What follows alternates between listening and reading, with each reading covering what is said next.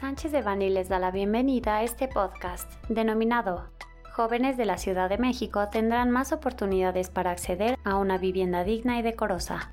Les recordamos que este material es únicamente informativo, por lo que no puede ser considerado como una asesoría legal. Para más información, favor de contactar a nuestros abogados de manera directa.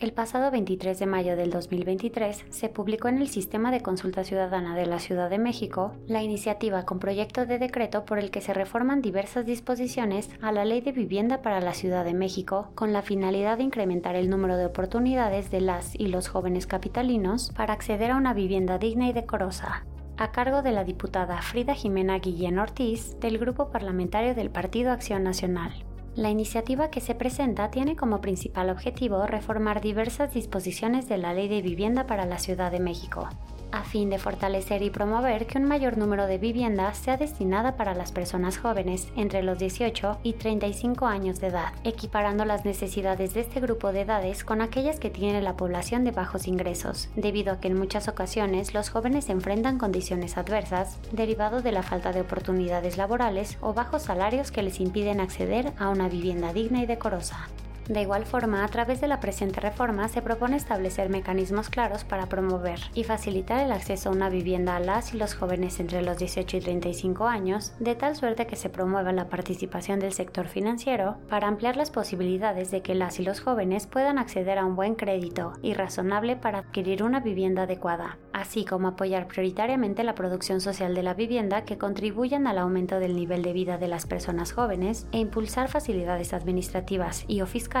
para apoyar la construcción de proyectos que destine al menos un 30% de la vivienda para ellos, a través de la Secretaría de Finanzas local. De forma paralela, se establece que al menos el 20% de los beneficiarios de créditos otorgados por el Instituto de Vivienda de la Ciudad de México deben ser personas jóvenes entre los 18 y 35 años. Para lograr lo anterior, la iniciativa propone reformar diversas disposiciones de la Ley de Vivienda para la Ciudad de México, para quedar de la siguiente manera. Artículo 24. Los acuerdos y convenios que se celebren con los sectores social y privado podrán tener por objeto 1. Buscar que un mayor número de personas tengan acceso a una vivienda estableciendo mecanismos que garanticen este derecho, preferentemente a la población en situación de pobreza y las personas jóvenes entre los 18 y 35 años. Artículo 53. El Gobierno de la Ciudad de México, a través de la Secretaría de Desarrollo Urbano y Vivienda de la Ciudad de México y el Instituto de Viviendas de la Ciudad de México, dentro de los programas de vivienda deberán promover condiciones de igualdad y equidad que garanticen el derecho a una vivienda a los diferentes sectores de la población, conforme a sus características socioeconómicas, culturales y demográficas, prioritariamente a la población de bajos recursos económicos y las personas jóvenes entre 18 y 35 años.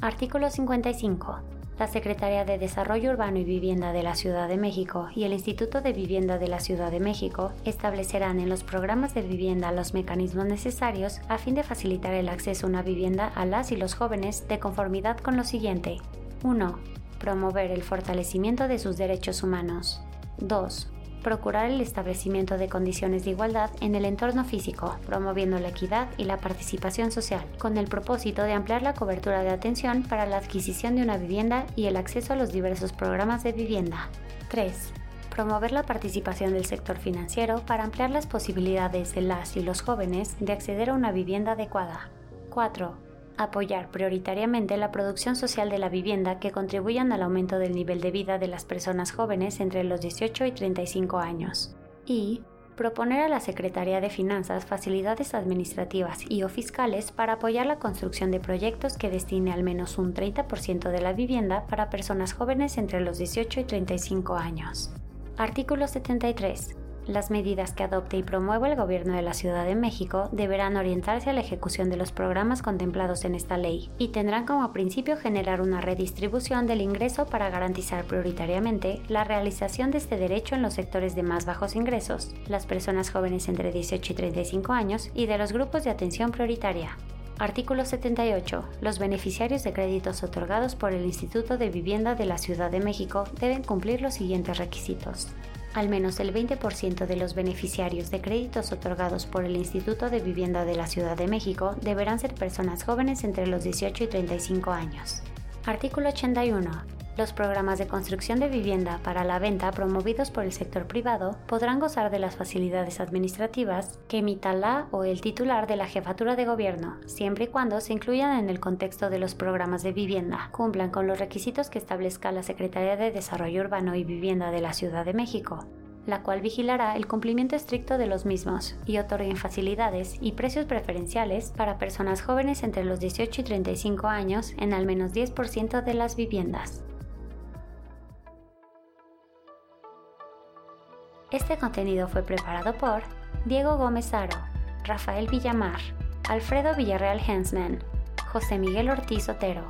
Elsa, Leticia Neve Ramírez Viela, Óscar Alberto Durán Ramírez, María José Estrada Suárez, José Francisco Pámanes Cantú y Mónica Jacqueline Treviño Cangas,